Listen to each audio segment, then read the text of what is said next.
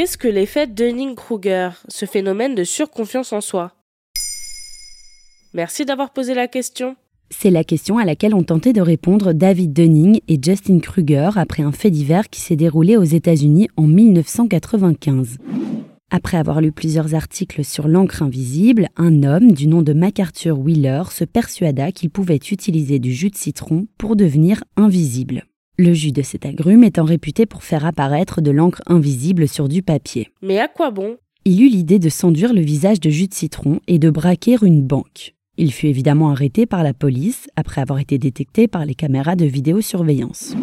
Curieux de savoir comment l'on pouvait être aussi sûr de soi et aussi stupide, les deux psychologues, David Dunning et Justin Kruger, vont se lancer dans une recherche. Ils se mettent à questionner le lien entre arrogance et incompétence, se basant notamment sur la citation de Darwin dans l'ouvrage L'homme décent. L'ignorance engendre la confiance en soi plus que la connaissance. Et que constatent les psychologues? Ils soumettent d'abord les étudiants à des tests d'humour, de grammaire et de logique. Ils leur demandent de s'auto-évaluer. Résultat, les plus mauvais se surestiment grossièrement. Les meilleurs reconnaissent aisément la limite de leur capacité. Dunning et Kruger déduisent un double paradoxe. Premier postulat, la seule façon de se rendre compte qu'on est incompétent, c'est en devenant compétent.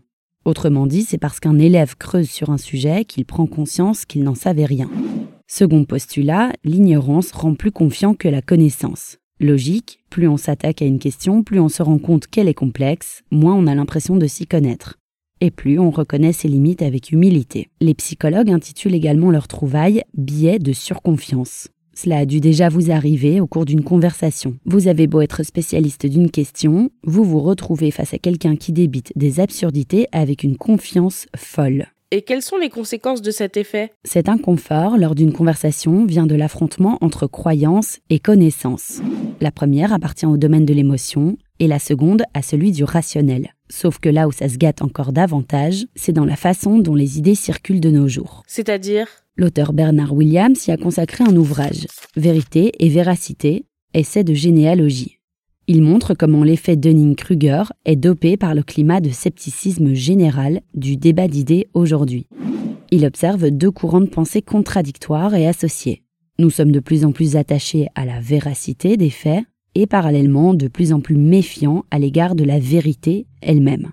Cette dynamique explique par exemple la surabondance de fake news sur Internet qui affirment avec aplomb des absurdités car on croit de moins en moins la parole scientifique et l'on se met à douter d'institutions telles que la science, qui sont pourtant par nature imparfaites et donc critiquables. Force est de pouvoir reconnaître aussi leurs limites avec humilité. Maintenant, vous savez, un épisode écrit et réalisé par Johanna Cincinnatis. Ce podcast est disponible sur toutes les plateformes audio.